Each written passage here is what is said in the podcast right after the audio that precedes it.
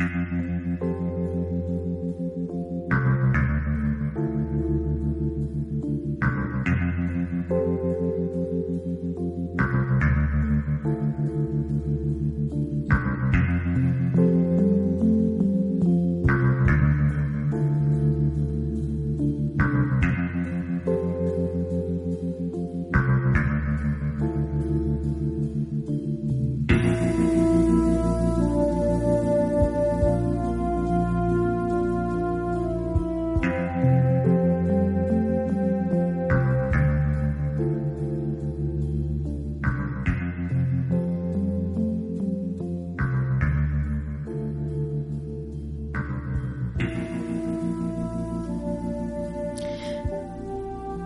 Buenas noches o buenas tardes. Eh, en mi caso, buenas tardes. Eh, hoy estoy grabando de día, así que puede que nos sorprenda cualquier ruido inesperado. Si estás escuchando esta melodía, es posible que pienses que hoy en Red Room Blues vamos a hablar de Twin Peaks, pero te aseguro que no es así. Lo que ocurre es que no me he podido resistir a que escucháramos la banda sonora de la mítica serie de los 90 que, como sabréis ya todos a estas alturas, ha regresado la semana pasada en, estreno exclusivo eh, tras 25 años de interludio. Eh, yo no voy a hablar de Twin Peaks porque ya lo están haciendo muchísimos podcasts, entre ellos eh, me gustaría recomendar pues el del sofá a la cocina, hicieron un buen análisis eh, ya anteriormente, hablaron de Lynch pero, y de Twin Peaks, pero yo no he podido escuchar el último porque analizaban los cuatro primeros capítulos y de momento solo he visto dos. Eh, pero sí que os puedo recomendar eh, los archivos de la gente Cooper, que como sabéis es un podcast que analiza capítulo a capítulo la serie de Twin Peaks y que en esta ocasión pues analiza el primer y el segundo capítulo de esta tercera temporada. Y seguro que hay muchos más podcasts, pero a mí me pareció curioso cómo analizaron eh, la cuestión del regreso de Twin Peaks los, eh, los contertulios del programa La Cultureta de Onda Cero, que también está en formato podcast y que bueno mantuvieron ahí un, gran debate sobre si a Lynch se le perdonan más cosas que a otros creadores o si tiene un universo propio que ya ha demostrado que, le hacen eh, bueno digno de, ese de esa especie de aura con la que cuenta entre el público. Eh, bueno, estos son los tres programas que yo he escuchado. Eh, seguro que hay más. ¿eh? y en fin, la, verdad es que quería que la cuestión quedara zanjada de, antemano, porque sí que he visto los dos primeros episodios y no soy una de las personas más defensoras de estos dos primeros episodios. Supongo que hay que ver el tercero y el cuarto, que lo haré esta semana y quizás entonces me atreva a hablar de Twin Peaks. Eh, no lo haré sola en esa, en esa ocasión, lo haría en compañía de, espero que de, de alguien que se prestara a comentarla conmigo pero a mí eh, no me ha entusiasmado. Eh, lo digo porque, bueno, ya lo he comentado, pero no me ha entusiasmado. No quita eso para que me parezca una serie muy superior a, la mayoría de las que tenemos acceso en la actualidad y que el cine de Lynn siga siendo uno de, de mis cineastas favoritos.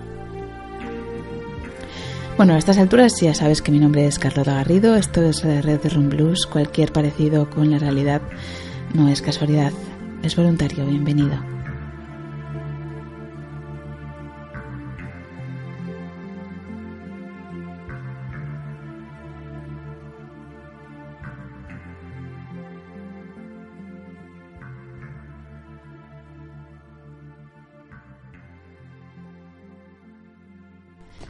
Pero hoy eh, no hemos venido a hablar de Twin Peaks, ya lo, ya lo he dicho, hemos venido a hablar de Personal Shopper, la película de Olivier Assayas, que se estrenó el año pasado en el Festival de Cannes, eh, concretamente en dos categorías, en la palma, concursó a, la Palma de Oro y a Mejor Director, que es el, eh, el premio que se llevó Olivier Assayas ex aequo y que protagoniza y prácticamente es un homenaje a Kristen Stewart que ya había participado con el director en la anterior película de este junto a Juliette Binoche Las nubes de Sils María de la que yo hablé en mi blog en la anterior edición del blog cuando era redroomblues.blogspot.com ahí tenéis el artículo de Las nubes de Sils María es una película que fue abucheada en Cannes, eh, alabada por la crítica, aunque Javier Ocaña del país dice que eh, es un inclasificable y arriesgadísimo cruce entre el gótico y la estupidez social de hoy en día. Una película mm, que finalmente eh, resulta más cargante que fascinante. Es decir, tampoco hay un consenso en cuanto a la crítica sobre cómo tratar o cómo entender esta, esta película, que sin duda bueno, pues ha generado filias y fobias in extremis, ¿no? en, estado puro, ¿no? desde los que la defienden a ultranza hasta los que la defenestran absolutamente. De la, de la, crítica, por ejemplo, de la revista Fotogramas, cabe destacar la frase que, dice el, redactor, que eh, subraya que la película generará muchas más discusiones y artículos interesantes que visionados inolvidables. Y creo que quizás este, en este punto estoy bastante de acuerdo. Creo que Personal Shopper es una película que tiene mucho más interés como concepto que como, el, eh, como película narrativa. Por lo tanto, a mí eh, sí que me suscitó interés, me interesó. Es una película que me interesó, pero no sé si me gustó. Eh, me interesó lo que contaba, me interesó el concepto que había detrás de lo que contaba. Lo que no sé si Oliviera Sayas ha conseguido convertir esas ideas en un relato cinematográfico. Por otra parte, eh, esto nos lleva a abrir el debate de si el cine necesariamente tiene que ser un, relato cinematográfico o puede ser una exposición de ideas. ¿no? Estamos hablando de un cine que va hacia la abstracción, hacia el concepto filosófico, más que hacia la narración de historias. En este caso, yo creo que Asayas eh, por eso introduce algunos elementos metadiscursivos que, que ahora analizaremos cuando hablemos de la película, que van un poco hacia, hacia hablar de sí mismo como, como una figura, un director que, que, que, empieza a caminar claramente hacia, hacia un territorio muy abstracto. Ya lo había hecho en varias de sus anteriores películas, que también nombraremos, pero yo creo que aquí claramente se lanza al abismo con un resultado muy irregular, pero que desde luego no carece de, de muchísimo riesgo y de autenticidad y originalidad.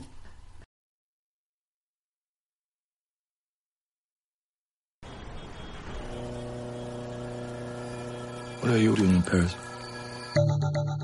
I'll take it. This too. It's 500 for the belt and 2,000 for each bag. Great. I'm a personal shopper. Kira's very high profile. Hey, Kira. She can't do normal things. So I assist her. You have nothing better to do besides dress Kira? I'm waiting. What are you waiting for? My twin brother, Louis, died here. It's been 95 days. We made this oath. Whoever died first would send the other a sign. From the afterlife.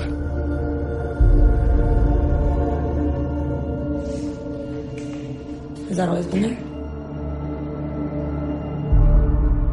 Willis, are you here?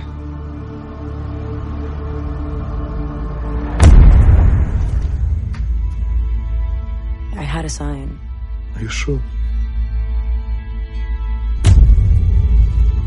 There was a presence. Do you think Lewis is here? I don't know. Kira? I'm just gonna drop these bags for you, okay? Hey.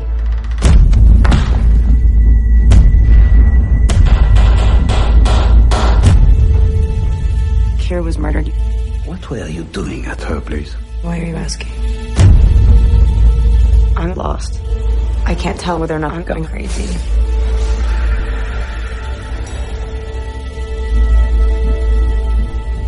Lewis, is it you? Or is it just me?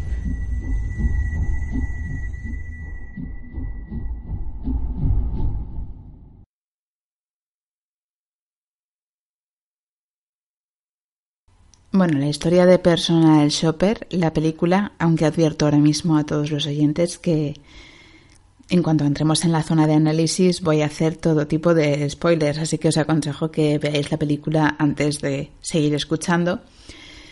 Eh, la, historia de la película es la historia de una joven estadounidense que vive en París, que efectivamente se encarga de, de ser la asistente personal y la que le compra la ropa y las joyas a una celebridad que nunca sabemos a qué se dedica exactamente. Eh, bueno, pues las tiendas parisinas más exclusivas, pero que al mismo tiempo es una medium, eh, mm, está esperando un tipo de comunicación con su hermano Lewis que acaba de, fallecer.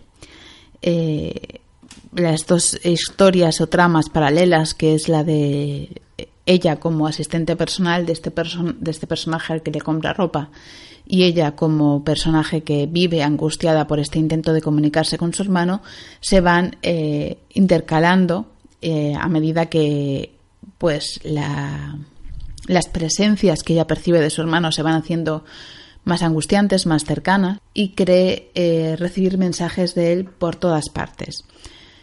Sobre todo a partir de un momento en el que empieza a recibir mensajes de un desconocido o de una desconocida, ella exactamente no sabe quién es, y eh, su obsesión o la neurosis que tiene acerca de esta necesidad de comunicarse con su hermano fallecido le lleva a pensar que quizás estos mensajes por WhatsApp, estos mensajes de WhatsApp, puedan venir por su hermano muerto. El caso es que estos mensajes la van llevando por un terreno eh, un poco peligroso, mm, de zona límite, donde ella se atreve a ir más allá de, lo que hace en su vida cotidiana y probarse la ropa que le compra a esta artista. Eh, bueno, eh, finalmente la, artista es... Eh, bueno, no, no sigáis escuchando si no habéis visto la película.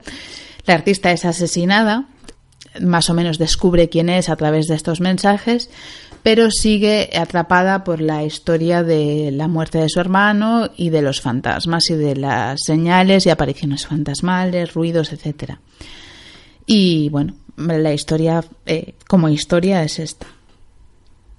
Dice Olivia Sayas, y nos puede servir bastante como guía, que dice literalmente, lo que he intentado hacer en esta película es conectar la realidad en la que vivimos con nuestra imaginación. Porque nosotros vivimos en los dos lados de ese espejo. Nosotros tenemos nuestros trabajos y luego también tenemos a la gente que hemos perdido, nuestros recuerdos, y esos dos mundos están habitados por igual. El personaje de Morín en esta película está buscando pasajes entre esos dos mundos.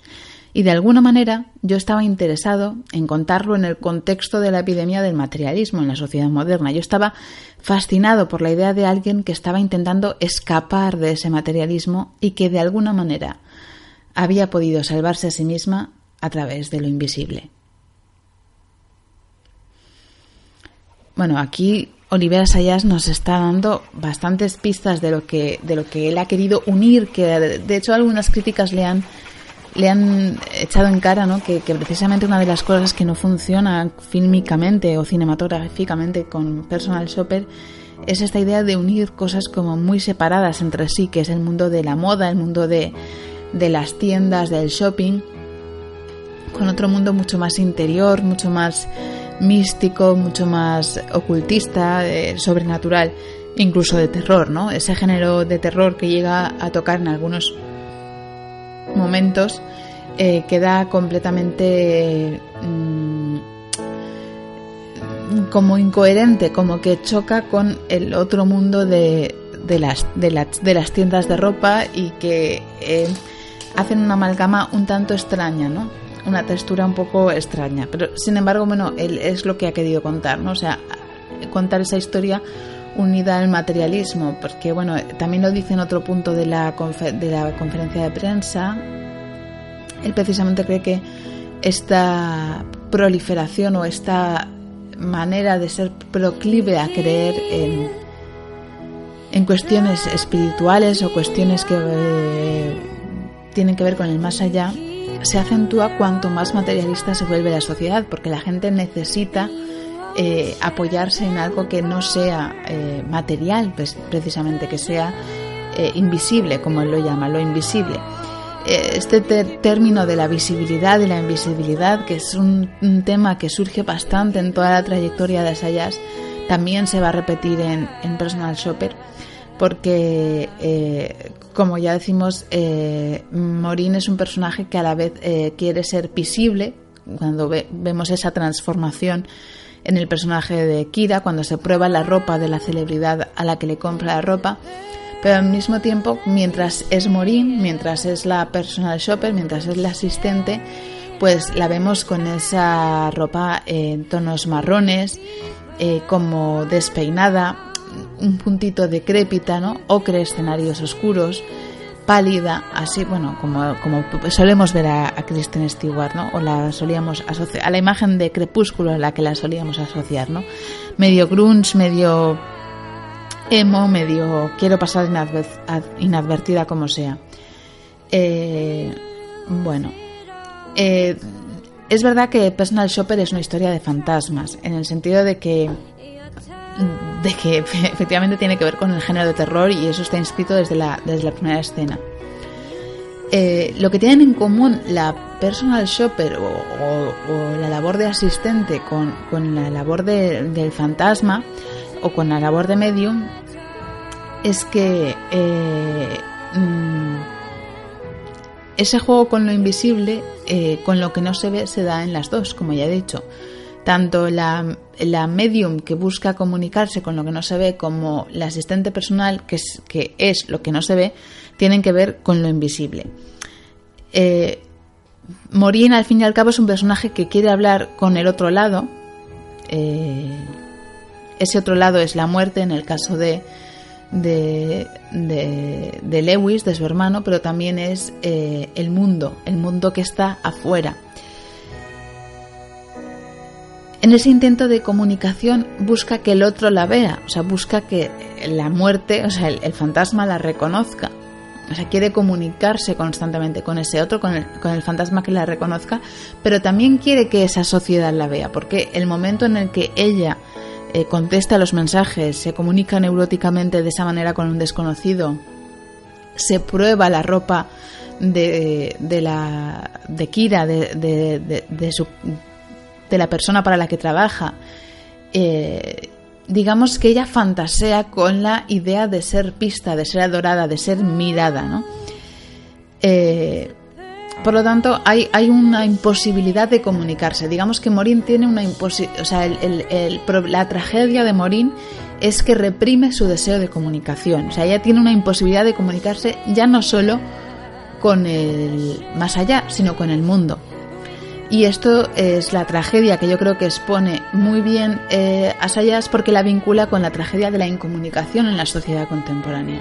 Es decir, cómo es posible que estemos incomunicados con la cantidad de elementos, eh, accesorios y dispositivos para la comunicación de los que disponemos. De hecho, en la película hay una constante exhibición de elementos tecnológicos que sirven precisamente para la comunicación y aún así esta persona vive atrapada por estos elementos, no se comunica a través de ellos. Y esto es muy metafórico, eh, muy visible la manera en que se utiliza en la película. Bien, desde el principio del film, desde el principio de la película, ya eh, vemos que ella eh, tiene una profesión fantasma, ¿no? Fantasma porque ella es el cuerpo que sirve de modelo para que se vista otra persona. Por lo tanto, en su propia profesión hay un conflicto con, la, identidad ya bastante latente. Ella en realidad es una sombra, eh, no es vista ni quiere ser vista, simplemente es el maniquí, el perchero en el que, en el que se prueba la ropa que lucirá otra. Eh, y por lo tanto, eh, también sabemos que en su labor de medium lo que espera tampoco es un acto de fe, una revelación, sino una comunicación desde el otro lado. Por lo tanto, como ya he dicho, para mí la comunicación está clarísimamente en el centro de esta película. también lo estaba en, las nubes de Sils María. Si recordamos esas desapariciones misteriosas y ese abismo al que gritaba eh, Juliette Binoche, que era además el abismo de la, de la propia identidad.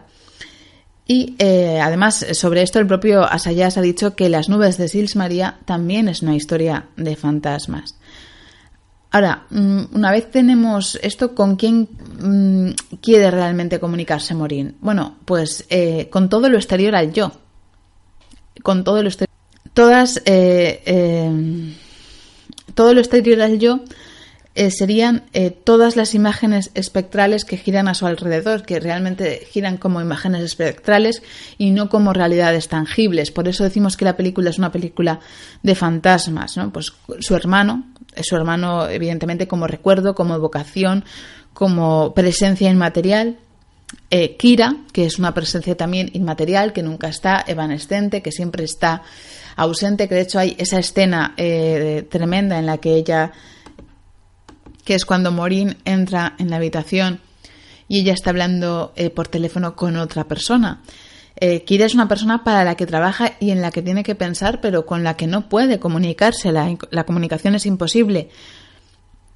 Un novio ausente cuya presencia nos llega también a través de imágenes de Skype. O sea, eh, realmente todo el universo de Morín, incluso sus referentes intelectuales, sus referentes culturales, llegan a través de las imágenes de un dispositivo electrónico. Todo su universo es volátil, evanescente, está compuesto de imágenes líquidas, imperecederas y tan inmateriales como los propios fantasmas. Por lo tanto, eh, lo que la envuelve eh, es realmente una estructura vital fantasmal. Vamos al comienzo de la película. La película empieza con Kristen Stewart, Morin, que está en este caserón francés, que está intentando vender la novia de Lewis, eh, la exnovia de Lewis, la viuda, la pareja, eh, que tiene esta connotación, este aspecto de novela gótica, de fantasmas, o al menos de escenario de novela, de novela gótica. Es, un, caserón realmente arquetípico de este tipo de historias. Eh, y que además Asaya se enfatiza con una escenografía muy teatral, un vestuario y un tipo de referentes que, ya lo colgué en Twitter, pero que a mí me recordaron bastante a, a la pintura romántica, a la pintura prerrafaelita y a, algunos referentes de la novela gótica o de fantasmas, ¿no? Eh, ventanas que se cierran violentamente, pasos en la escalera, eh, es decir, una serie de elementos iconográficos que, que con los que Asayas eh, dialoga directamente que son eh, propios del género de, terror. Entonces, por lo tanto, estamos en esta atmósfera, ¿no? Estamos en esta situación y eh, tenemos a la protagonista, a Morín, gritando a la cámara, ¿quién eres? Mm, ¿Dónde estás? ¿Quién eres? Who are you? Bien, este plano, que es Morín gritando a la como si le hablara a la estancia eh, quién eres, eh, será muy parecido al plano final de la película y le da esta estructura elíptica como circular, como de eterno retorno a, los mismos cuestiones, a, las mismas cuestiones esenciales que plantea el director eh, al principio de la película, pero que al final tienen otra connotación debido a lo que ha sucedido en, en medio de la película y también debido a una frase eh, quizás sobre demasiado explicativa, pero que bueno, ya, ya la comentaremos que sucede al final. Pero bueno, sí que tiene este sentido un poco, un poco circular, que también tenía eh, las nubes de Sils María, un sentido circular. Eh, a, continuación conocemos cómo mm, conocemos la vida de Morín, su interés por los fantasmas, su trabajo como medium en la casa que está intentando vender la novia de su hermano, y su trabajo como personal shopper en París para una celebrity que, de nuevo repito, nunca sabemos en qué, en qué show business eh, destaca. Y también sabemos que está ausente la mayor parte del tiempo, otro fantasma. Eh, por lo tanto, el trabajo que, realiza ella realiza mucho lo realiza mucho en ausencia de. Y de ella con los objetos y las ropas y los y las texturas que creo que está captada desde un punto de vista muy sensorial, muy carnal, como si hubiera una tensión material realmente entre ella y, los objetos, como si ella realmente tuviera deseo de tener esos objetos, pero eh, aceptara su condición de, de tenerlos solo unos segundos en la sombra para otra y dárselos a otra persona, ¿no? Hay como una ambigüedad. O sea, Kristen Stewart parece que, bueno, igual no lo parece porque no es tan buena actriz como nos gustaría, pero da la impresión de que, por un lado, eh,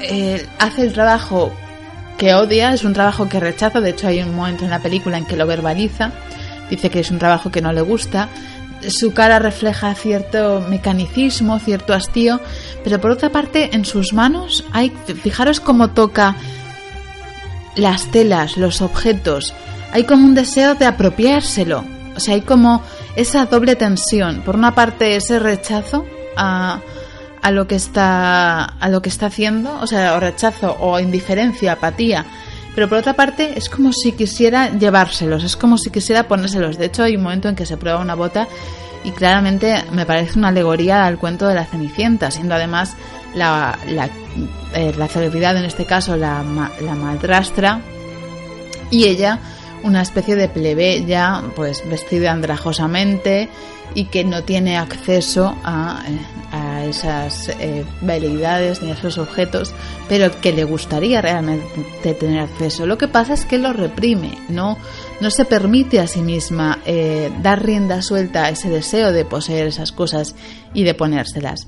Entonces, como lo reprime, eh, para ella funciona como una perversión y, luego veremos a- a qué nos lleva esto. Bueno, eh, esto eh, va tomando su curso, ella sigue con el tema de, eh, los mediums y tal, y, luego hay un momento fundamental en el que, en el que empieza a recibir mensajes de texto. Esta es una secuencia eh, muy larga. También creo que es concebida como una expresión de esta neurosis contemporánea por las tecnologías y también porque sucede en, un, eh, en unos entornos bastante delirantes. En tren, en, la- en las estaciones, las, eh, los eh, estos de seguridad, ¿no? los túneles de seguridad, la cafetería de la estación de tren. Son lugares eh, paradójicamente llenos de gente y a la vez son los lugares de nadie, son los, los no lugares, los lugares de la masa, de la, de la no individualización, de la alienación. Por lo tanto, son eh, lugares donde la angustia de estar recibiendo mensajes y de estar pendiente de quién te contesta y, y no eh, de una máquina mientras estás rodeado de otros seres humanos que tampoco sabes quiénes son, eh, está especialmente bien contado, o sea, es- es- especialmente bien elegidos para expresar ese, ese sinsentido, ¿no? Esa sensación de irrealidad. eh, de estar eh, con un teléfono esperando un mensaje mientras estás rodeado de personas reales a las que no puedes hablar porque son desconocidos o porque hemos creado tal distanciamiento entre unos seres humanos y otros que somos incapaces de ayudarnos entre nosotros si no es mediante un aparatito de estos, ¿no? Entonces, a mí, me, a mí especialmente entiendo que no es una secuencia cinematográfica, pero me gusta que se cargue el ritmo cinematográfico para hacernos sentir incómodos. Yo creo que es una escena que te hace sentir incómoda. Incómoda porque es larga, incómoda porque, eh, porque genera ansiedad, porque escribir, no contestar, poner en modo avión porque no quieres vivir... eh, son situaciones que hemos podido vivir todos más o menos ya eh, cuando estamos contagiados, bombardeados de las nuevas tecnologías eh, sea a través de WhatsApp, por Facebook, por Twitter, por trabajos, por amores, por amigos, por lo que sea, ¿no? O tener una discusión vía WhatsApp y te, que, te, que, que no ha sido real, ni siquiera ha sido en persona y que es capaz de, de trastornar completamente tu estado anímico, ¿no? Pero tú estás en otro lugar donde ni siquiera puedes dar rienda suelta a esas emociones, como le ocurre a ella en la escena del tren. Creo que eso es muy real, creo que es lo más auténtico de la película, pese a que entiendo que es una escena que evidentemente eh, no es cinematográfica, puesto que eh, el ritmo cinematográfico exige otras cosas, pero me alegra que se haya arriesgado a cargarse esa convención y a trasladar una sensación de ansiedad con la que nos relacionamos con las nuevas tecnologías, que es muy real. Eh, también lo decía el otro día, eh, en la película Her, que también trata la relación entre, entre los humanos y los móviles, esto también ocurre, pero ocurre de una manera muy estética. Entonces no nos hace sentir incómodos y la digerimos mucho mejor. Pero toda la película es un diálogo entre un teléfono móvil y una persona. Lo que ocurre es que, claro, como no vemos la pantallita y vemos imágenes bonitas, pues eh, nos parece mucho más cinematográfica, obviamente. Pero a mí lo que me molesta de Her es que hay un punto de, de estetización de algo que me parece hipermaligno, ¿no? En Her me parece que hay como una no honestidad. No sé cómo explicarlo. Bueno, en cualquier caso, o sea, me parece un guion muy, muy ingenioso, pero en este punto me parece excesivamente estético, cuando realmente las personas cuando se enamoran de un teléfono móvil es porque tienen un, nivel de, de, soledad o de declive de sus relaciones sociales pues muy heavy. Y, en fin, el caso es que e, efectivamente ella empieza a recibir unos mensajes. Eh, es verdad que no eh, estos mensajes no pueden no generar una sensación de suspense en el espectador, porque eh, todos podemos intuir quién es el emisor de estos mensajes. Y en este sentido puedo entender que haya gente que se sienta defraudada, porque diga, bueno, pues si esto es el gran enigma de la película, yo ya me imagino quién es el la persona que está enviando mensajes a Morín, ¿no? Pero bueno, yo creo que la película, ya digo que creo que esta escena no va sobre, sobre quién es el, el que envía mensajes, sino sobre la reacción de ella, sobre cómo ella lo vive, porque se parece mucho a cómo lo vivimos los demás cuando recibimos este tipo de estímulos. Eh, ella realmente no identifica quién es la persona que le envía los mensajes, los mensajes son bastante crípticos, amenazantes, eh, como, eh, que, como incluso paranoicos, sugerentes, una mezcla de todas estas cosas. Y, en fin, en ella provocan una serie de cosas que hace que no pueda seguir parar de contestar. Probablemente la soledad extrema en la que se encuentra, la necesidad de encontrar respuestas que le hacen ir más allá, eh, no poder parar de contestar a esos mensajes y eh, finalmente, eh, esta persona que le envía mensajes le, propone un, digamos que va controlando eh, las respuestas que le da Morín, a la que evidentemente conoce porque da, da muchos datos sobre ello, y va, va, preguntando pues si no le gustaría probarse la ropa de Kira, qué siente cuando ve la ropa de Kira, eh, y él le dice, no, está prohibido. Y, él le dice, sí, pero entonces, eh, ¿lo quieres o no? Y él le dice, sí, como todo lo que está prohibido. Bueno, hay, hay un juego, ¿no? Como de ir al límite. Tiene algo de... Bueno, ahora, lo, comentaré. Pero bueno, hay, hay este... Hay, finalmente ella recibe en su buzón le, la llave de un hotel, eh, va a ese hotel vestida completamente con eh, la ropa de Kira, eh, va vestida con, con, sus tacones, con un vestido que previamente la hemos visto comprarlo, va peinada de otra manera, incluso parece que brilla más, desde luego parece que la fotografía es mucho más luminosa y blanca. después de esto se va del hotel, como me siento avergonzada, esto no me gusta, eh, culpa, ¿no? O sea, doy rienda suelta a mi yo reprimido y luego culpa. Y luego hay otra escena en la que va a casa de Kira, en principio eh, Kira no está, y eh, se desnuda y se viste con la ropa interior de Kira y se masturba y se duerme en su cama. Esta escena, el matiz que quería comentar, eh, que yo creo que es una escena bastante clave porque luego el cadáver de Kira va a aparecer en esa habitación, es que, eh, o sea, morir eh, realmente lo pornográfico de esta escena no es el desnudo de Kristen Stewart, el desnudo de Morin, sino el objeto fetichista de la ropa. O sea, lo, lo pornográfico es cuando se pone la ropa de la, de la artista de, Kira.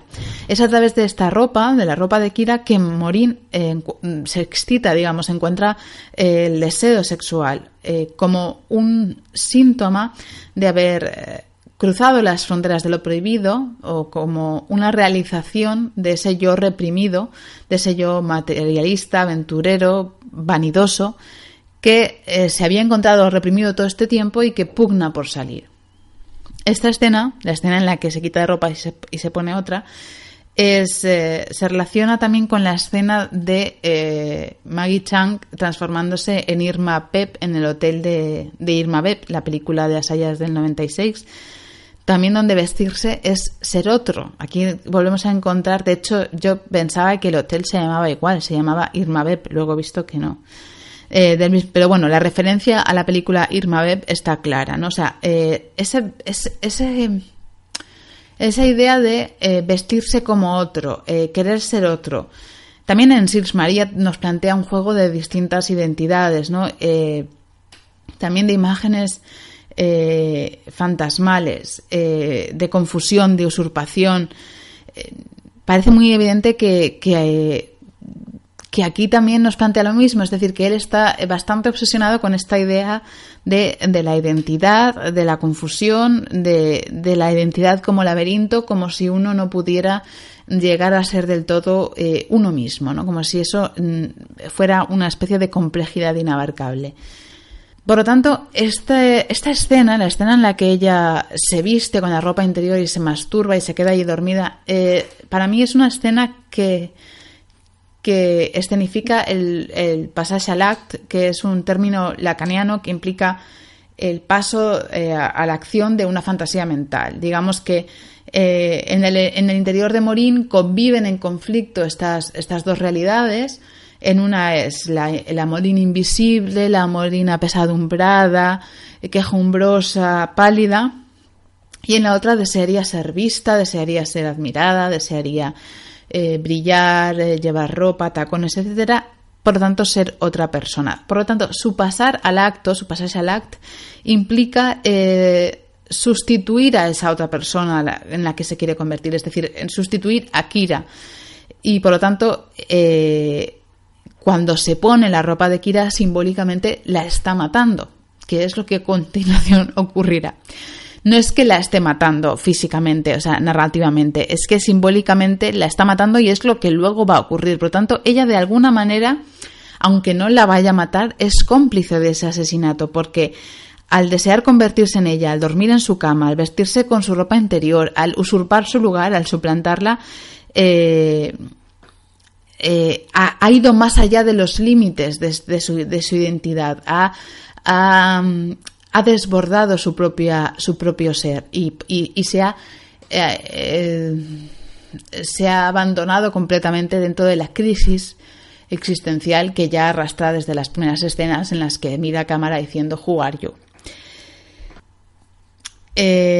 Por lo tanto, después de esto ya lo que tenemos es la historia del, de, en la que ella descubre las, la, la, la, muerte de Kira, que, que luego eh, eso no se nos cuenta, ¿no? Hay, hay como grandes elipsis en las que no tenemos explicaciones de por qué eso ocurre, cómo ocurre, a causa de que mm, a Sayas esa historia no le interesa contárnosla, ¿no? Yo entiendo que haya gente que se siente decepcionado porque incluso viendo el tráiler de la película parece que ese es un poco el, el el reclamo llamativo y publicitario sobre el cual eh, pretendían hacer llamar toda la atención de la campaña de difusión de la película, pero no, este no es el, kit de la cuestión, ¿no?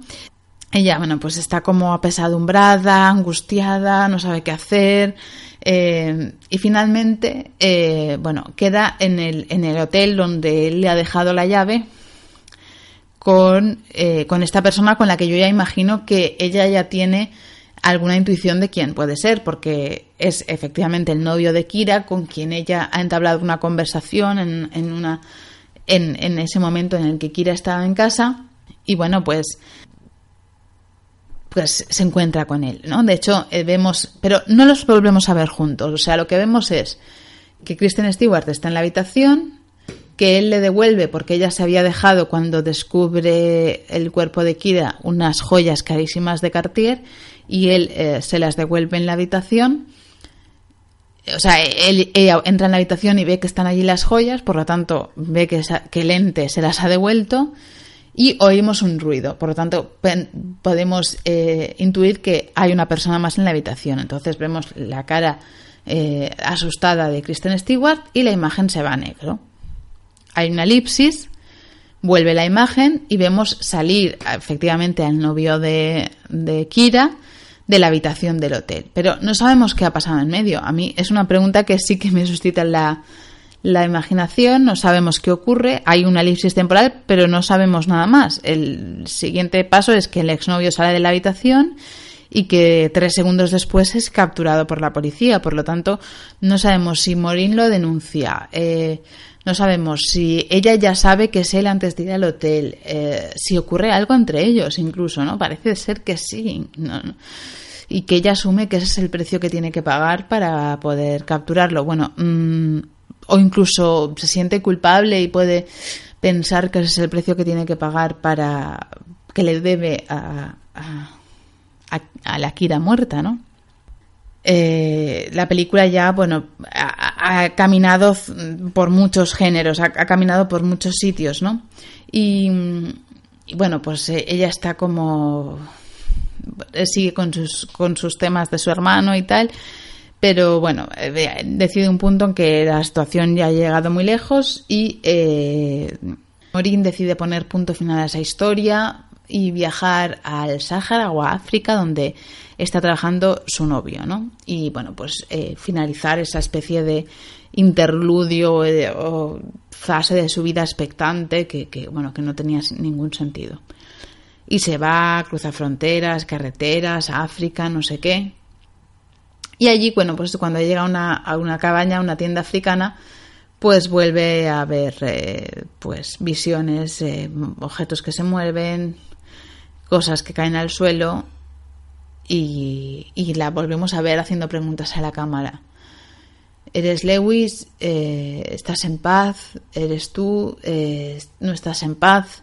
Realmente atormentada, ¿no? Y finalmente la última pregunta, que es con la que se cierra la, película, que es ¿It is you or is, or is just myself? O sea, es... ¿Eres tú? O sea, ¿realmente estoy dialogando con alguien o estoy yo sola? Y yo creo que aquí quizás se sintetiza eh, toda, la, toda la película, es esta frase, eh, la necesidad de comunicación, la incomunicación, las tecnologías, que es realmente, ¿estoy hablando con alguien o pese a que yo creo que estoy hablando con alguien, estoy sola? Que, que, que realmente es lo mismo que hablar con un fantasma, y eh, la propia crisis existencial eh, de Morín que externaliza hacia, hacia afuera, bueno, yo interpreto de la película que ella convierte en externo las partes de sí misma que no tiene integradas, que es su deseo de ser otra persona que no es. En que esa persona puede ser su hermano, al que siempre ha admirado, Kira, a la que también ha admirado por lo deslumbrante que es, o cualquier otra identidad que no es ella, porque ella no, no está cohesionada como identidad, como ser humano, y por lo tanto, en ese no estar cohesionada, en ese no estar, no ser una identidad, su existencia también es parecida a la de un fantasma, porque un fantasma se sitúa en un punto intermedio, ¿no? Entre la vida y la muerte. Pues el personaje de Morín también parece estar en un, en un punto eh, de letargo, en un punto de, como de, de laberinto mental, como de, de no afirmación del ser. Eh, y en ese sentido también es, un fantasma. ¿no?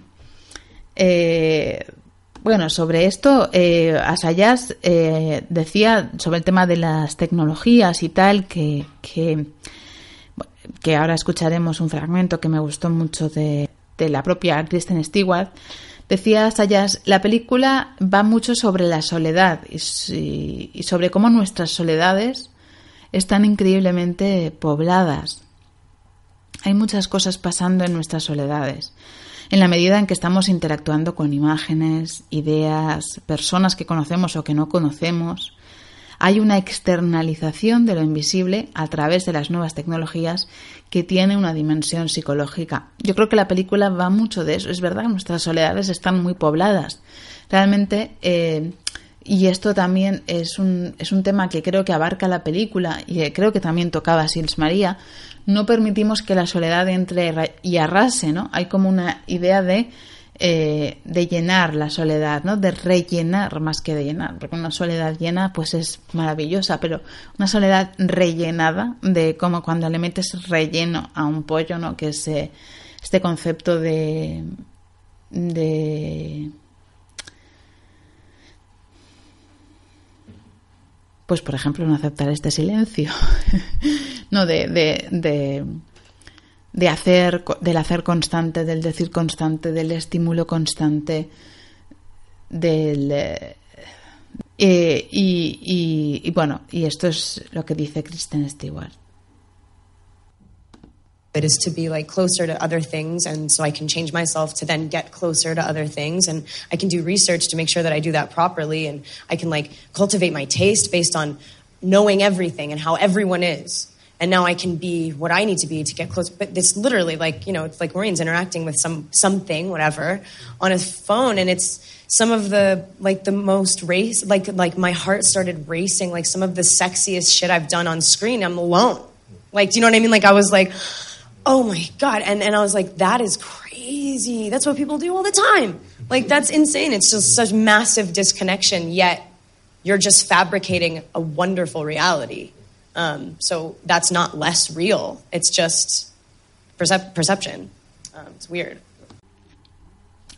Al respecto de esto, al respecto de Sils María, la película eh, tiene muchos elementos en común con, con Personal Shopper, ¿no? Como hemos dicho, el abismo, la idea de, de la identidad, la idea circular, y también el uso de elementos audiovisuales metadiscursivos, que hemos hablado antes, elementos audiovisuales que son ajenos a la película.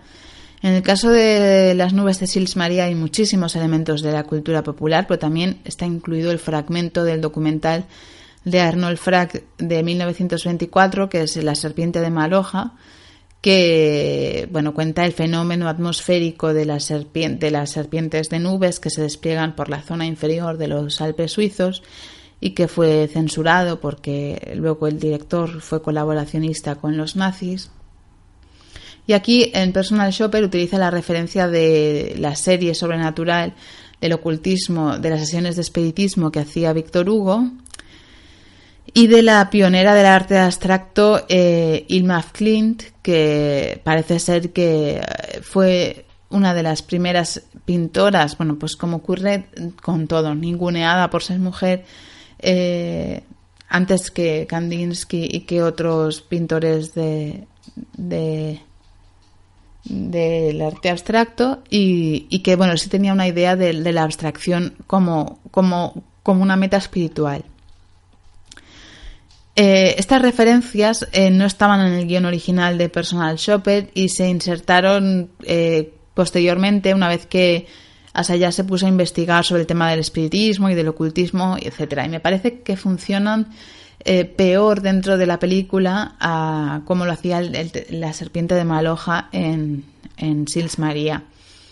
Creo que en ese caso servía para contagiar el paisaje dentro del elemento dramático, para convertirlo en un protagonista excepcional de la situación eh, narrativa en la que ambos personajes eh, iban a ir poco a poco viéndose afectados por el propio clima.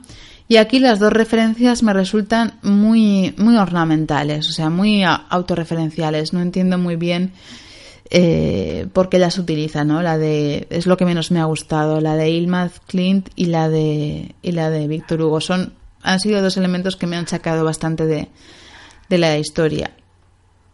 Para hablar de la fotografía de la película, también está bastante en relación con todo lo que hemos dicho. O sea, la fotografía nos presenta el mundo de Morín desde la oscuridad, ¿no? Desde, desde ese mundo de eh, neorromántico, oscuro, tenebroso, eh, de jerseys muy opacos, en tonos muy oscuros, palidez, ojeras, etcétera.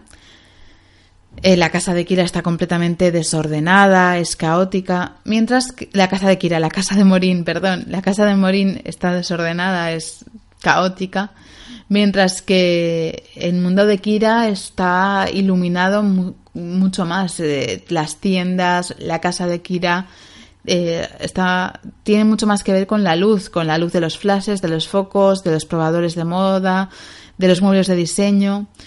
Por lo tanto, eh, cuando Morín se prueba la ropa de Kira, realmente parece bañada por esa otra luz, como si de algún modo consiguiera transformarse de verdad. Y, esto lo consigue muy bien Asayas a través de, bueno, de, todo el vestuario y maquillaje y de la fotografía. Luego comentar que hay una constante mezcla de géneros, eh, jugando a contarnos una historia y a contarnos otra, eh, el suspense, el terror, la tragedia, el drama, eh, lo sobrenatural. Todos estos elementos se encuentran sin duda en Personal Shopper, pero sin cumplir al pie de la letra las exigencias de, su propio género, ¿no? Mezclándose, mezclándose mucho y quizás sin llegar a confluir en un todo eh, homogéneo, en una obra completa, redonda, como podía ser eh, Las nubes de Sigils María. En todo momento nos preguntamos qué nos quiere contar el director, eh, a dónde nos está llevando esta historia. Vamos frágiles, casi zarandeándonos de la mano de Kristen Stewart. Pero yo creo que genera o parte de esa misma sensación de invisibilidad eh, hipnótica eh, que lo conseguía en Sils María, donde el punto clave lo seguía representando eh, el personaje de Kristen Stewart, que de nuevo volvía, o sea, representaba aquí también al ayudante de otra celebridad, ¿no? La, ayudante, la secundaria, la, la, Cenicienta, que es un marco narrativo que le sirve mucho a Sayas para hablar de esa búsqueda de la identidad perdida o de la identidad no conseguida.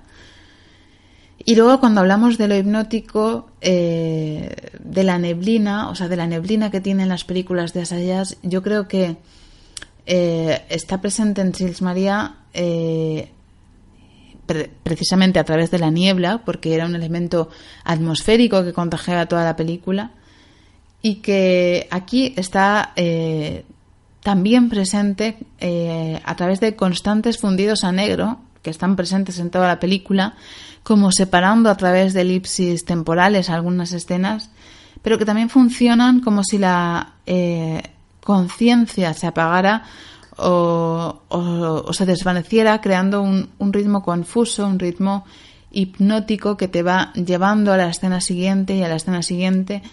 Eh, a la siguiente, al siguiente momento de iluminación. Sobre el final, ese final de la película que queda absolutamente abierto, eh, está eh, por supuesto, en discusión y todos podemos comentarlo, pero eh, antes decía que la película tenía esta estructura circular porque había un ruido que la, que la protagonista interpretaba como una señal eh, y que miraba a cámara como si hubiera un otro con el que otro interlocutor con el que dialogar y que finalmente la pregunta es it is you or it is just myself eh, una, un final que viene a corroborar toda esta línea de la ambigüedad eh, de la literatura de fantasmas, que yo creo que es la, lo más interesante del fantasma, que es una figura ambigua, porque es una figura que, que puede venir del más allá o del más acá. Quiero decir que, que el fantas la, la, literatura de fantasmas o la iconografía de fantasmas más interesante me parece aquella que juega en el límite entre la eh, imagen mental y la, el fenómeno sobrenatural, cuando el, fenómeno exterior y el interior coinciden. Es decir, cuando la alucinación y la eh, aparición coinciden. Lo hacen muy pocas lo consiguen muy pocas películas al límite que el espectador tenga que jugársela entre entre una y otra no tenga que decidir eh, de quién de quién está si, si el personaje está teniendo una alucinación y lo que está viendo está dentro de sí mismo o si realmente se están produciendo esos fenómenos y realmente existe esta manifestación del más allá. A mí eso es lo que me parece más es interesante de, de los fantasmas como fenómeno literario o narrativo que es que nos habla de esa ambigüedad Eh, y aquí se produce, también se produce en la literatura en obras como la fundamental, otra vuelta de tuerca, mm, si no lo habéis hecho, mm, es fundamental que la leáis. Yo no lo puedo decir más veces. Eh, creo que es una creo que es la gran obra de, de, fantasmas. A mí todo lo que hace, todo lo que escribió Henry James me encanta, tengo que decirlo, pero otra vuelta de tuerca creo que no tiene desperdicio, lo cojas por donde lo cojas. Y además es que puedes subrayar las frases donde deliberadamente deja abierta la doble interpretación. Es, es, un ejercicio brutal, subrayar las frases, cómo está escrito, de manera que tú puedes leerlo en un sentido y el contrario. Yo hice este ejercicio en un taller de literatura y os puedo asegurar que el 50% creía una cosa y el 50% por otra. Y claro, yo les pedí que, argumentaran según las frases del texto. Y que, efectivamente, cada uno había visto lo que, lo que quería ver. O sea, unos me decían que efectivamente eran lo que ellos creían con, con las frases que, del texto que sustentaban eh, una cosa y otros la contraria. Por lo tanto, eh, lo rico, la riqueza de un texto también se mide por esta capacidad de crear lecturas sustentables. O sea, eh, que se sostienen ambas. Y a mí en el caso de otra vuelta de tuerca me parece paradigmático porque lo pongas donde lo pongas siempre va a haber personas que te defiendan ambas, ambas lecturas. En este caso, bueno, eh, nos, nos, nos, plantea esto, ¿no? Si lo paranormal está fuera o está dentro. Eh, ha estado dentro todo el rato. Eh, en caso de haber estado dentro todo el rato, ¿qué significa? ¿Qué quiere decir del personaje? ¿Con quién está hablando? ¿Quién es? ¿Con quién necesita comunicarse? ¿Con quién habla? A mí me parecen preguntas que Asayas deliberadamente deja sobre la mesa para que nos las hagamos todos nosotros y elaboremos nuestra propia teoría como la que he elaborado yo aquí. Yo creo que sí, que ha estado dentro todo el rato, que ella está dialogando consigo misma, con las partes de sí misma que no tiene integradas, como es esta voluntad de ser visible e invisible, de ser ella misma y de ser otra, eh, y es con eso con lo que necesita comunicarse. Y según Asayas, que creo que va un poco en la misma línea, en esta rueda de prensa comentaba, mencionaba que Morín al final había encontrado una respuesta adaptativa, metafísica y no sobrenatural a esa presencia.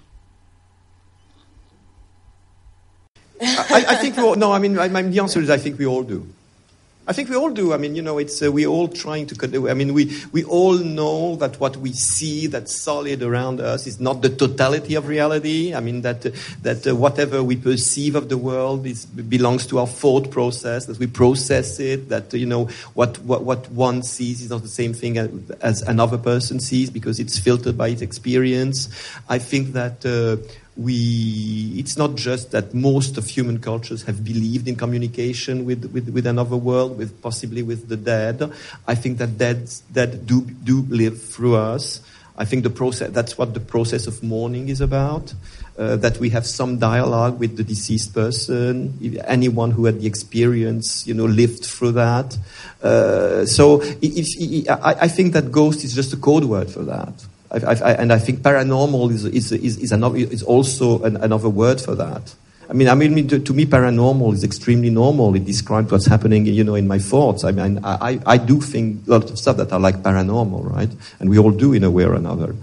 So it's uh, uh, so that's what I was trying, you know, and uh, even trying to put images on it. Why not? Because you know the the images that are created by our fears, by our anxieties, or by our hopes they are scary and they are, and, and, and they are happening within us. I, I, think it's very basic. It's uh, it's it's it's uh, it's uh, it's the part of and it, it's part of any life, uh, and it sh- it could be or should be part of any story. E- even movies, you know, even movies that are normal, uh, the, the way the viewer watches them brings in paranormal. I think. Uh, bueno, pues esta era la la aportación de Olivera Sayas, que hablaba de que eh, evidentemente existe lo paranormal, pero él entendía lo paranormal como, como una expresión externa de, de nuestros eh, pensamientos y de nuestros recuerdos sobre los seres queridos, que es la manera que tenemos de, de mantenerlos vivos y que precisamente eso es el, el, el luto. Eh, dice que entiende el luto como, como un código, ¿no? Como, como incluso, eh, pues esto, un proceso, ¿no? De, externalizar nuestros miedos. eh, yo creo que deja bastante claro que, la película habla en realidad de lo de dentro de Morín más que de un fenómeno paranormal puramente a lo, a Iker Jiménez, ¿no? Eh, pero no, no he podido mm, traer el corte que quería en, el que dice las palabras que os he nombrado antes, porque forma parte de la conferencia de prensa que dieron en Cannes y entonces está la voz de la traductora y me parece que no tiene, que no tiene mucho sentido. En cualquier caso, eh, bueno, yo creo que esto es todo lo que ha dado de sí eh, el análisis de, Personal Shopper. Eh, bueno, una película que, creo que, creo que está bien ver y que habla de fantasmas, pero hoy vamos a seguir hablando de, fantasmas. Ya lo, ya lo había venido anunciando. Tenemos en el otro extremo una película que me recomendó Valen del podcast del sofá a la cocina eh, a través de conversaciones en Telegram que se llama I'm a Ghost de H.P. Mendoza. es una película experimental, casi una videocreación explora eh, el universo físico y la densidad del fantasma. Volvemos al tema, al tema del fantasma para abocarnos al miedo, otra vez al, miedo al abismo, a la, nada total.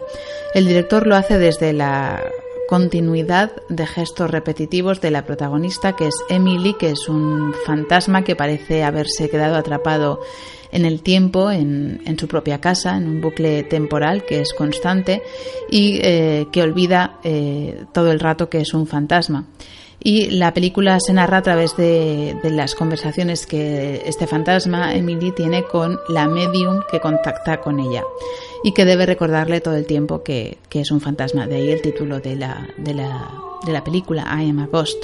Ella, eh, a través de esta, de esta frase, toma conciencia de que, de que es un fantasma. Eh, la película está contada con imágenes desorientadoras, con sonido extradiegético, eh, con tomas eh, de planos fijos que se intercalan en la imagen, eh, juega mucho con la luz, los cambios de luz, imágenes estáticas, bueno, es, realmente innovadora y, vanguardista y tiene un toque pues casi, casi vintage. No sé si será por las facciones de la, de la protagonista, en fin, no sé. el caso es que sí tiene un toque vintage y en realidad es... Eh, mm, la película narra en realidad todo el proceso del personaje eh, para tomar conciencia de, que es un fantasma y atravesar ese estado y, llegar a su estado actual, ¿no? Y ese, proceso de, toma de conciencia, pues es, eh, es bastante doloroso, repetitivo, desconcertante, confuso, en fin, eh, por eso creo que es una película que bueno que, habla de, lo fantasmal, de los muertos en este caso, pero también eh, habla de de los vivos, ¿no? De algo en el que, que los vivos tenemos eh, en común con los fantasmas, que es bueno, lo que hablaba antes también de, de Morín, ¿no? Esa cierta condición de aletargamiento, del vivir en la inconsciencia, que es eh, algo parecido al estado fantasmal, eh, al estar en, un estado intermedio, ni, vivo ni muerto. No sentir eh, dolor ni, ni, efervescencia. Por lo tanto, salir de ahí, salir del bucle en el que se encuentra la protagonista, Emily, salir de la casa, que además es uno de, de los objetivos que ella se propone, requiere un proceso Mm, doloroso que en parte eh, implica recordarse a sí misma quién es y, y no solo las partes agradables, eh, sino también eh, atravesarse, ¿no? Atravesar, bueno, las partes de sí mismas menos luminosas. Y un momento en que las cosas dejan de tener el enfoque sesgado que habían tenido durante la primera parte de la película y empiezan a aparecer ante nosotros con los detalles de la escena completa, ¿no? Eh, con esos segundos que eh, las primeras imágenes eh, repetitivas, constantes, en las que se nos mostraba a Emily en diferentes estancias de la casa, se muestran completas, se muestra la imagen entera y ahí emerge la, la, perturbación, la parte menos luminosa, la parte oscura, la parte que deseaba ser olvidada. Por tanto, esta idea de reiteración, de repetición continua, es una película que la primera parte puede cansar un poco porque no sabes muy bien qué estás viendo, tampoco parece como un videoclip, una videocreación, eh, todos son imágenes repetitivas, pero luego eso va a tener un sentido. Y por otra parte, me parece también que, que incide un poco en esta idea de que realmente un fantasma es una persona que ha quedado atrapado ¿no? en su propia vida, en su propio ciclo y que eh, vive en una sucesiva continuidad de acontecimientos iguales. Eh, esto es una cosa que parece bastante común o que parece que, se repite en la, nunca mejor dicho, que se, que se reitera en, la, en, la, en la, toda la iconografía de los fantasmas, ¿no? Los bucles, las vueltas sobre un mismo tema, los asuntos pendientes, el quedarse atrapados, encerrados, la reiteración, la continuidad, la repetición eh, nos hablan de, de cosas que, que, tienden a perpetuarse. En este sentido, eh, creo que eh, recuerdo que cuando estudiábamos, María Santonja también se, se acordará de esto, que cuando estudiábamos historia del cine en Barcelona, yo no sé quién, qué profesor sería, pero bueno, Iván Pintor puede ser no lo sé. Bueno, o Dumenech Font, no lo sé. Puede ser que decía que, el cine del siglo XXI era, o sea, que el cine contemporáneo era básicamente, o había, estaba empezando a, configurarse como el cine de los muertos mal enterrados, o sea, de, esta idea de un pasado que vuelve, de un pasado que vuelve, del que no te puedes deshacer, ¿no? Digamos que había esta idea constante de, del regreso del tema del fantasma que se había inaugurado con el sexto sentido, con los otros, pero que también había aparecido en El Club de la Lucha de otra manera, y que digamos que todo, todo la, el cine contemporáneo giraba en torno a esta idea de, un pasado que, del que no te puedes deshacer, de, de, una sombra de la que no te puedes deshacer. Y, es curioso porque a mí entonces me parecía una cosa como, bueno, eran palabras que se me iban quedando ahí pero nunca me olvidé de esa frase o de esas frases, no sé por qué, y siempre que he ido viendo cine he, visto cómo se ha ido cumpliendo, ¿no? Y eso que fueron años, pues unos pocos años previos al estallido de todo lo que fue luego el terror oriental con The Ring y La Señal y todas estas que volvían una y otra vez a la maldición, al tema de un tema del pasado que volvía, si podemos ver incluso desde obras tan comerciales como las que estoy nombrando, eh, a temas como, como, el expediente Warren eh, y, luego películas tan independientes como, como podría ser eh, Mulholland Drive, ¿no? que al fin y al cabo también acaba hablando de, un pasado que vuelve, de una historia que se repite, eh, Inland Empire también, El Bosque, esta idea constante de, de repetición, de quedar atrapados en el tiempo y de, de, asuntos pendientes, de temas mal enterrados, que toma fuerza en, en, el, en el, imaginario contemporáneo. ¿no? Emily. Who's there? We know each other, Emily. My name is Sylvia. We do this every time. Can you repeat to me what we are doing? I'm dead. I was murdered in this room. That's usually where the story ends. Apparently not. Look at me. I can't see you, Emily. I can only hear you. I can't see you either. It's like you're a ghost. Likewise. Are you sure I can't just leave this house? I just went grocery shopping. You didn't go grocery shopping. You're just passing through a memory. But I came back with eggs and cheese and flowers. That grocery store probably doesn't even exist anymore, Emily.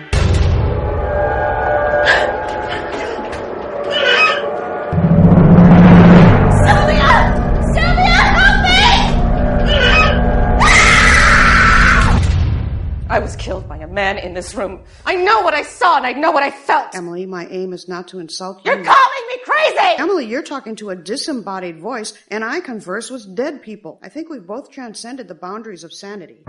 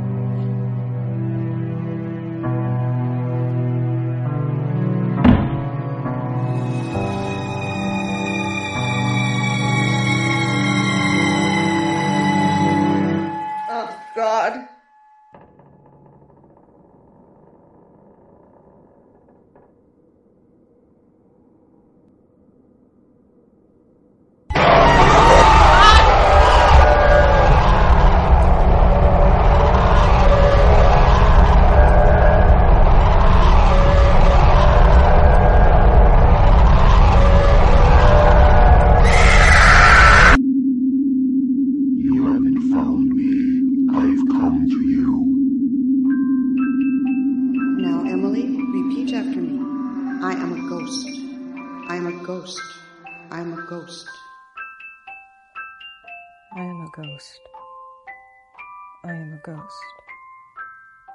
I am a ghost.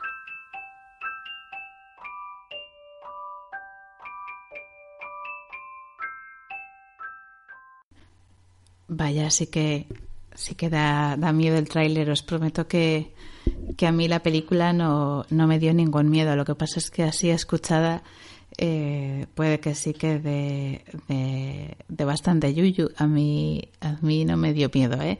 También soy una persona que no le suelen dar miedo las películas de miedo, pero eh, estoy bastante inmunizada. Aunque bueno, ahora es tarde, estoy en mi casa sola y, puede que me, he tenido así un momento un momento yuyu Eh, pero nada es, apta para todo tipo de, de sensibilidades. Es quizás un poco sugestiva pero no, no hay nada que temer. Es todo todo ficción. También eh, el fantasma es una figura intermedia eh, como he dicho, entre lo vivo y lo muerto, por lo tanto nos permite hablar de esos muertos mal enterrados, de esos... Podríamos encajar Personal Shopper con una serie de películas que utilizan el terror o el género de, fantasmas para hablar de en realidad eh, de otras cosas, ¿no? Eh, el otro día, escuchando a Valen y a Dani, oía que hablaban de Get Out como un género de terror social. Y es cierto que aquí no estamos en Get Out, no hablamos de una historia de fantasmas, pero sí que en otras películas, como por ejemplo, pues eso, Personal Shopper, eh, Babadook, Under the Shadow, eh, estas películas hablan de historias de fantasmas para contar otra historia, ¿no? Historias que tienen que ver probablemente con, pues, eh, el sujeto mental que las que las vive o no, o historias que tienen que ver con el afuera, pero que, que sí que eh, juegan con la ambigüedad, eh, cuentan otra historia a través de la historia del género de terror. Y que me resulta un tema muy interesante porque permiten abarcar temas como pues la situación de la mujer en Irán en, Under the Shadow, eh, la relación con la maternidad, que es un tema que además eh, está poco explorado y, y me parece además muy estigmatizado en el cine, como Babadook o, o Personal Shopper. O, y quizás el, ejemplo más paradigmático de esto es Vértigo, ¿no? donde el tema de, los fantasmas eh, se utiliza para hablar pues de la, de la tensión erótica, de bueno, prácticamente de, de la, de la necrofilia o de la necesidad de, de lucubrar una fantasía inalcanzable para poder consumar el acto sexual. Yo creo que ese es el, el gran tema de vértigo. Por lo tanto, creo que es un género y es un asunto que, que, que, alberga muchísimas temáticas y que permite hablar, eh, es un, como una iconografía que permite hablar de muchísimas cosas eh, utilizando las reglas del género o mezclándolo con otros géneros y que me resulta mo- muy interesante. Respecto a I'm a Ghost, es una película que me ha gustado bastante, que os la, os la recomiendo porque es bastante... eh, bueno, es, es muy interesante, es como una videocreación, es, es muy interesante y, está rodada de otra manera. Entonces, ya solo por, por la apuesta formal merece la pena. Me ha parecido interesante también la aportación de, la nada, el miedo a la nada, el final, la manera de terminar todo me ha parecido bastante arriesgado en una línea de cine completamente anticonvencional, que, siempre es fresco y siempre viene bien verlo, porque es que si no también la mirada se queda apolillada y se nos, se nos apoltrona. En fin, lo que creo en definitiva que nos permite este cine de fantasmas es em, hablar muy bien de cómo vivimos y de cómo no vivimos, de cómo nos detenemos, ¿no? Si en, un momento del espacio y del tiempo y repetimos, nos convencemos de que la realidad es de una manera, olvidamos lo desagradable y, nos convertimos en presencias alteradas sin vasos comunicantes con el exterior, que es lo que le pasa al amorín de, Personal Shopper, pero también es lo que le pasa al Bruce Willis del Sexto Sentido. El Sexto Sentido también es una película que altera los códigos del género. Yo creo que ya venían estando alterados desde, desde antes, pero, pero digamos que eh, creo que da, da un giro de 180 grados porque permite eh, borra la frontera entre los vivos y los muertos en el género. Por lo tanto, ya no sabes eh, a qué atenerte, ya no sabes eh, quién, es, quién es el vivo y quién es el fantasma en una historia de fantasmas. Y eso también le da al género, permite jugar mucho con la ambivalencia, permite jugar mucho con la posibilidad de que ambos mantengan, o sea, vivos y muertos mantengan las mismas características, como ocurre en los otros, como de alguna manera eh, también ocurre en, en I Am a Ghost, ¿no? que son personajes que habitan eh, realidades paralelas y que se pueden entender desde esas eh, realidades, que comparten características, ¿no? porque al fin y al cabo, eh, tanto el personaje de Personal Shopper estando viva como eh, el personaje de Emily estando muerta necesitan, ¿no? presentan esa necesidad de comunicarse con el exterior para huir de esa nada que puede ser externa o interna. Entonces esta idea de la nada externa o interna, de la comunicación y del, fantasma como ese código que permite aglutinar todas estas cosas, pues es lo que es lo que nos aporta la, la literatura de, y la iconografía de, del fantasma.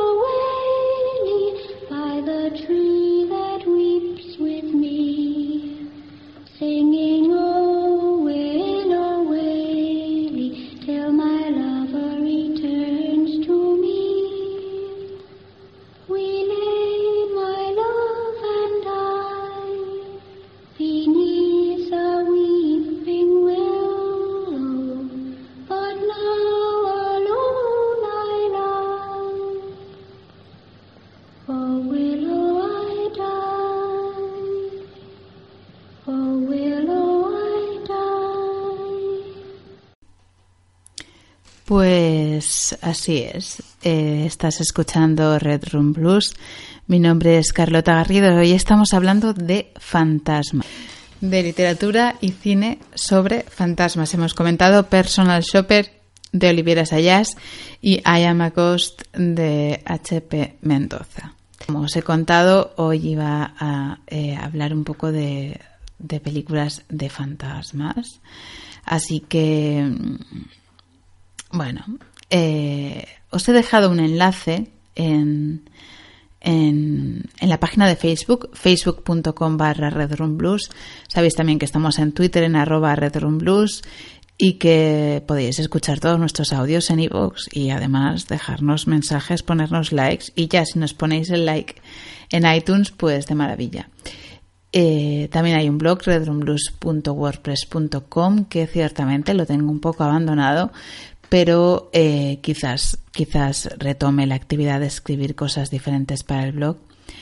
Eh, porque la verdad eh, lo he estado releyendo lo que escribí para, para Sils María y, estaba bien escribir para el blog, tener, tener esa, esa constancia, ¿no?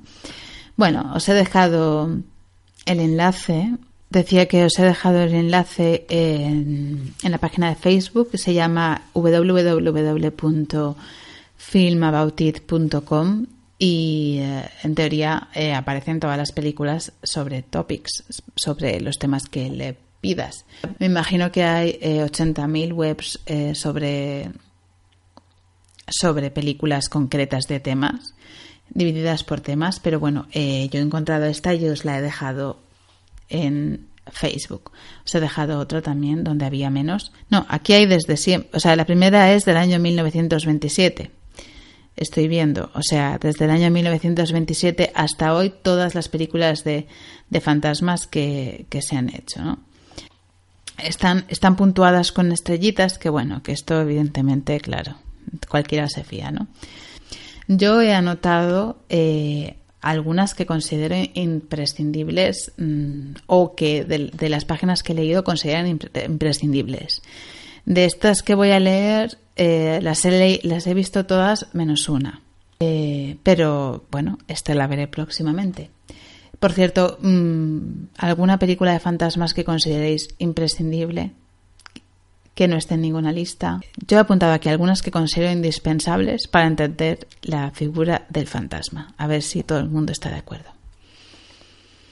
El resplandor de Kubrick creo que es una película fundamental, porque mm, es que no se puede entender el fantasma de la creación sin ver esta película. Esta película es tremenda. Están ahí todos los, todos los fenómenos paranormales juntos en, ese hotel, vamos. Eh, en orden de, en siguiente orden, estaría Suspense, ya la he nombrado. De hecho, la musiquita que acabamos de escuchar es de esta maravillosa película que se tituló Suspense en una de estas traducciones de títulos que solo, solo su madre entiende, porque el título en inglés es The Innocents y tiene todo el sentido del mundo, los inocentes. Es una adaptación libre de Otra Vuelta de Tuerca de Henry James, como ya he dicho antes, y probablemente es una de estas adaptaciones donde tendríamos que entrar a valorar muy seriamente si la adaptación no supera la obra original. Es, es maravilloso cuando una persona con sensibilidad se pone a adaptar eh, la, no solo la historia, sino que capta la sensibilidad, capta el sentido de la obra. Es increíble. Yo lo he visto muy pocas veces, ¿eh? porque es muy difícil, pero realmente aquí está, está conseguidísima. Es una película muy poco conocida, pero es, es una delicia. Yo nunca, no me canso de verla. Eh, Deborah Kerr interpreta el personaje de la institutriz y bueno, realmente estás oscilando toda la película entre la angustia y la duda.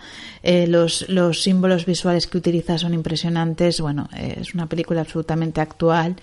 Y, y bueno, eh, creo que el guion es de, Truman Capote y mm, tiene una escena que yo dudo mucho que se pudiera rodar ahora. ¿eh?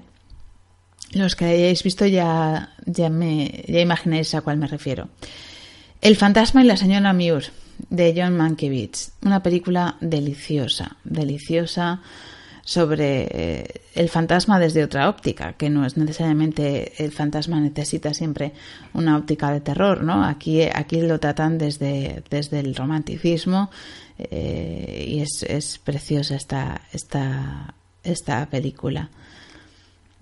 Al final de la escalera de Peter Medak, que es una película que ha envejecido un poco mal por el tema de estas películas de los 70, ¿no? que, tienden a envejecer peor que quizás otras obras del cine clásico, pero bueno, está bien, ¿eh? tiene, tiene un visionado. Aquí he apuntado una película que a mí me dio muchísimo, muchísimo miedo cuando la vi, pero muchísimo, muchísimo miedo, y que no la he vuelto a ver porque Fíjate que yo soy capaz ahora de, ver cualquiera de estas películas, incluso eh, cualquier película que me, que me pongan, ¿no? No me da ningún miedo, aunque me digan, da mucho miedo. A mí no, no es probable que me dé miedo. Pero con las que me han dado miedo en el pasado, eh, tengo más reparo. Por ejemplo, esta. Esta a mí me dio mucho miedo. Lo que la verdad esconde, de Robert Zemeckis.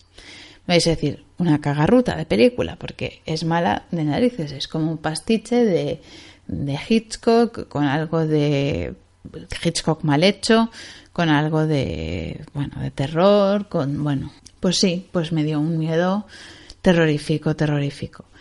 Y, y es otra película donde el tema del fantasma interior y exterior también se entienden, pero a mí es que me daba, me daba un miedo esta película.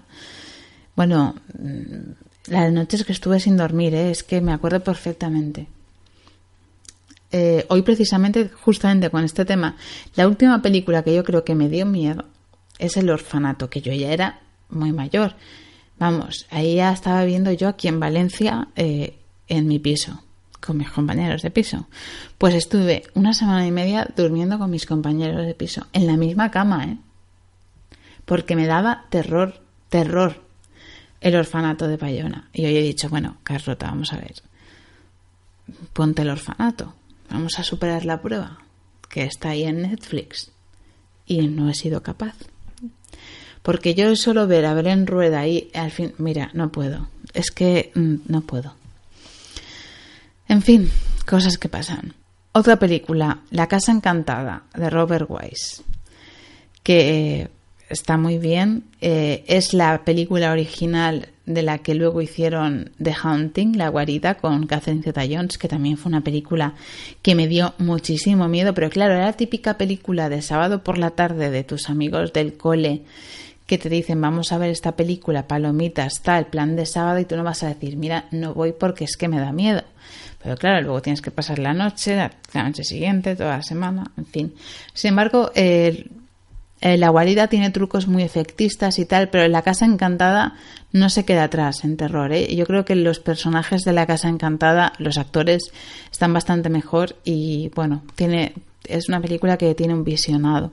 Eh, Poltergeist de Spielberg creo que es una película fundamental que hay que ver para entender los terrores contemporáneos, las tecnologías y tal y la luz y camina hacia la luz. Bueno, no sé, es una película de la cultura popular que considero imprescindible. el, sexto sentido de Shyamalan, yo creo que no se puede entender en, el mundo en que vivimos sin el sexto sentido. O sea, el sexto sentido es todo lo que ha cambiado desde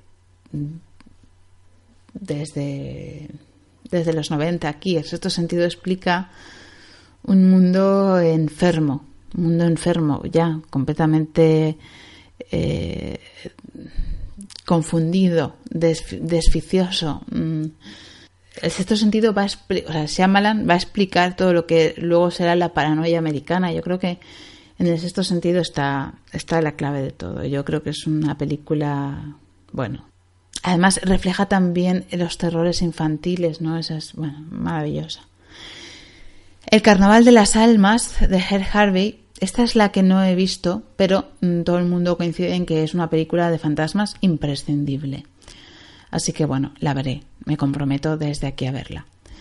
Y por último quiero nombrar una que vi anoche, pero que, pero que prácticamente muy poca gente ha visto. Está disponible en Filming, se llama Amenaza en la sombra. Está dirigida por Nicolas Roe. Y bueno, yo es que, mm, aparte de que me dio un miedo y un yuyo, o sea, miedo soportable, pero un yuyo tremendo, me pareció una, una película que hay que ver. O sea, es una, una película muy impactante en la forma en la que está contada, en el final, creo que tiene múltiples lecturas, eh, ofrecen muchas interpretaciones. Eh, formalmente, además, es muy arriesgada y, y tiene cosas bastante sorprendentes. Por eso en algunas críticas decían eh, es eh, Shyamalan antes de Shyamalan y Lynch antes de Lynch. Eh, sí, tiene, tiene cosas de ambos y, y luego, bueno, es que la ambientación es brutal, ¿no? Me recordó muchísimo a dos películas que también están ambientadas en Venecia, que son Senso de Luchino Visconti y Muerte en Venecia de Visconti también, Creo que de, todas ellas, incluso Muerte en Venecia, que está para mí sobrevaloradísima, creo que es la película donde más me ha gustado Venecia y, que mejor la ha, captado en su, en su vertiente más terrorífica. Venecia es una ciudad terrorífica, terrorífica. tal cual. Aparte de captar todo ese terror, esa angustia de estar en otro país, de no comprender del drama que lleva, bueno, acá, aparte de la ambientación y de lo bien recreada y creada que está, es que eh, mm, tiene muchísimas innovaciones técnicas y luego tiene un final deslumbrante, tiene un final crescendo deslumbrante, ¿no? Que además mm, no he entendido. Quiero decir, mm, ¿te puede gustar algo que no has entendido? Sí, te puede gustar porque es que yo no lo he entendido. Tengo mis teorías y mis interpretaciones, pero no lo he entendido.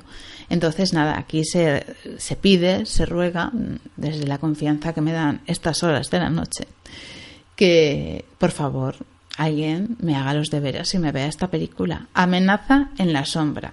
Ese es el título en castellano. Cuidado. En inglés es Don't Look Now. Nada que ver.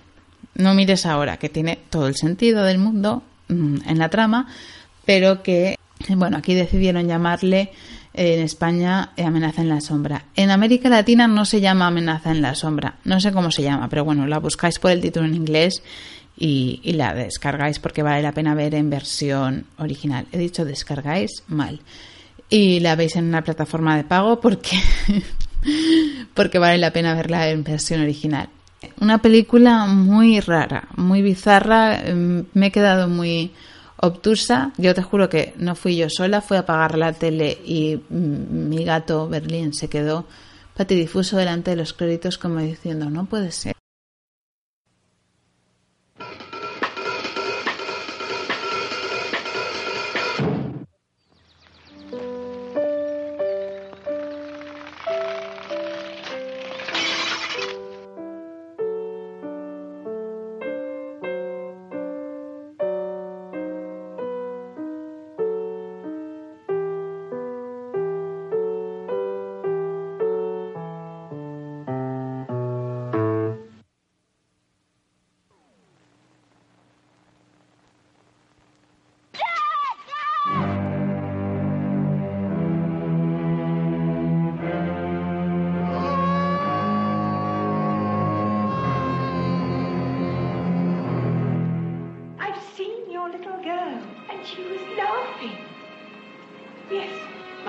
psychic.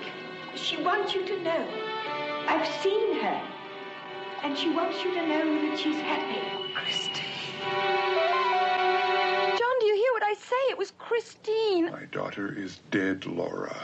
She does not come peeping with messages back from behind the grave. Yes. Christine is dead. Yes. She is dead. Yes. Dead, dead, dead, dead.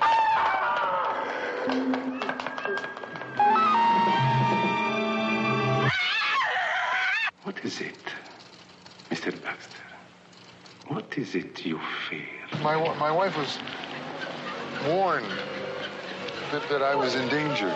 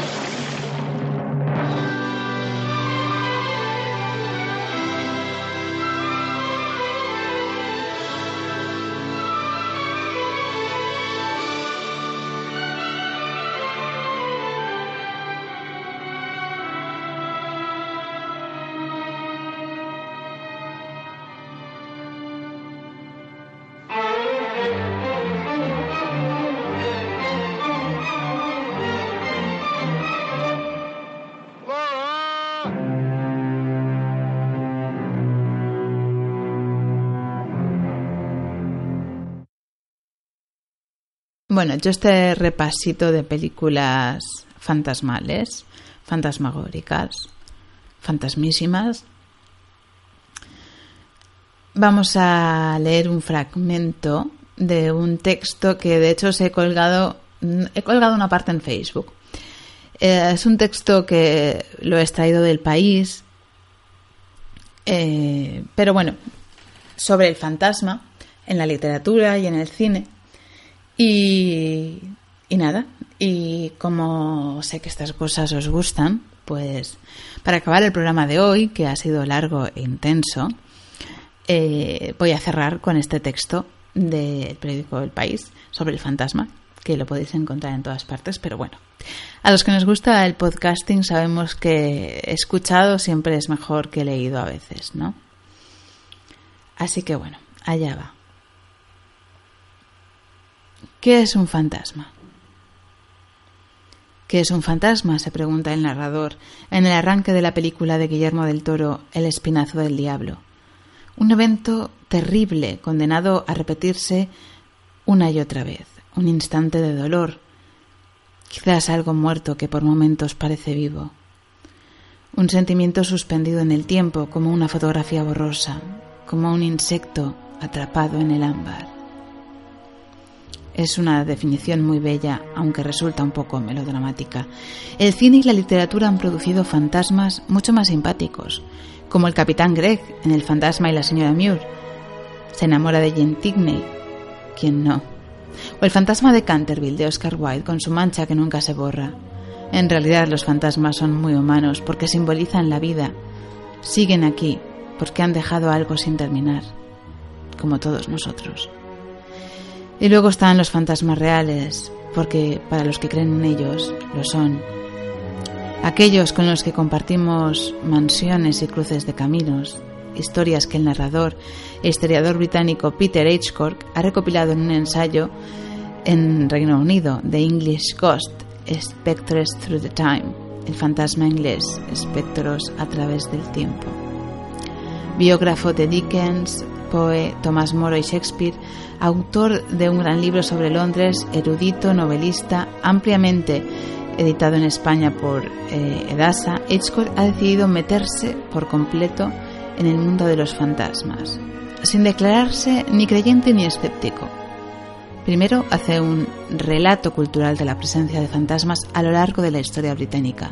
Si hay un país en el mundo de tradición con espectros y apariciones, ese es Reino Unido y luego se dedica a recopilar relatos, historias que para aquellos que los protagonizaron fueron ah, absolutamente reales.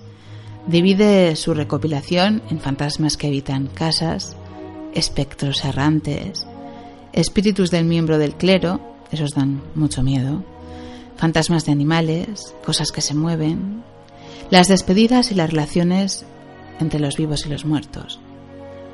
Con una miscelánea entre cartas, relatos y extractos de diarios siempre bastante breves, Edgecourt construye un panorama muy completo de los contactos entre lo terrenal y lo sobrenatural. Algunos relatos se remontan al siglo VI, incluso algunos hablan de seres que llevan dando vueltas por aquí desde hace miles de años. Otros ocurren, ahora, como la mujer que se encuentra con un fantasma en su compartimento del tren o la clásica leyenda del aparecido que surge en la carretera. Estos relatos contemporáneos son los más inquietantes. A las mansiones victorianas llenas de ruidos, furia y figuras transparentes estamos más o menos acostumbrados, pero acomodarnos en un vagón y encontrarnos con que el pasajero de enfrente no es de este mundo es una experiencia bastante más terrorífica. Aunque, aunque son dos películas magníficas, creo que El sexto sentido es más eficaz que los otros, porque el film de Alejandro Menábar respeta los códigos de una narración gótica, mientras que Shyamalan rompe con ellos al llevarlos al presente. Los fantasmas son seres de la frontera que se mueven entre dos mundos. En algunos casos vienen para aterrorizarnos, pero casi siempre tienen sus motivos. ¿A quién se le ocurre construir una urbanización sobre un cementerio indio, como ocurre en Poltergeist? En otros, vienen para ayudarnos a enmendar nuestros errores, como los tres fantasmas de cuento de Navidad de Charles Dickens, los más famosos de la literatura, con perdón del padre Hamlet.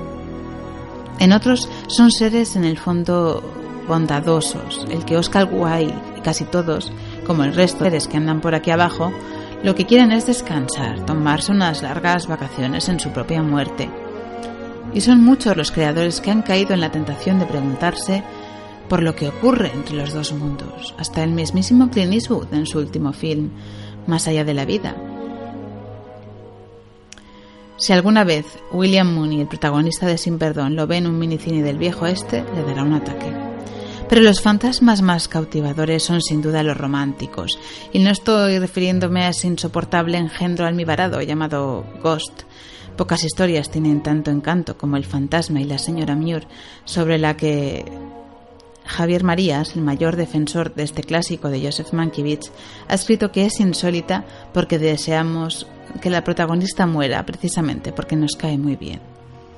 Es una película sobre la abolición del tiempo, la visión del futuro como pasado y del pasado como futuro, la reconciliación con los muertos y el deseo sereno de ser por fin uno de ellos.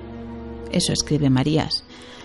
Son seres que luchan por la vida desde la muerte, que se saltan las barreras entre lo posible y lo imposible, como el tipo que en la canción de George Brassens se enamora de una fantasma de muy buen ver. Pero tengo dos mil años más que usted, le dice ella.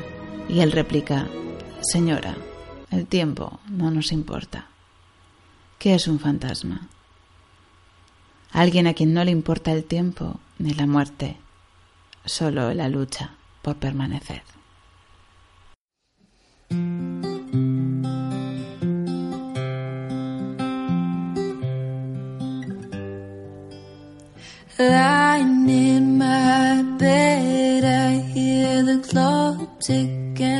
Think of you. Caught up in circles, confusion is nothing new. Flashback, warm nights, almost left behind. Suitcases and memories time after sometimes you picture me I'm too far ahead. You're calling to me. I can't hear what you say. Then you say go slow. I fall behind. The drum beats out of time. If you're lost, you can look and you will find me. Time after time. If you fall, I will catch you. I'll be waiting. Time after time.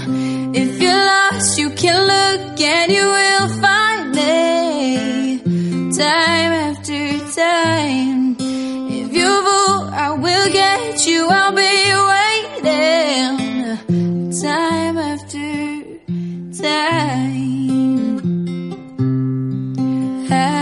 After my picture fades and darkness has turned to gray.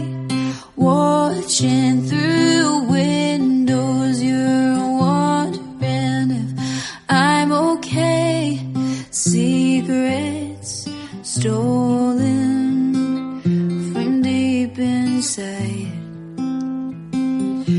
second hand unwinds. If you're lost, you can look and you will find me. Time after time. If you fall, I will get you. I'll be waiting. Time after time.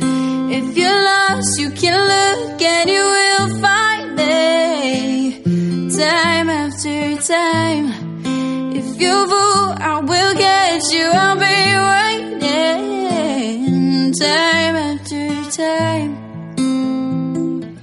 Time after time. Time after time.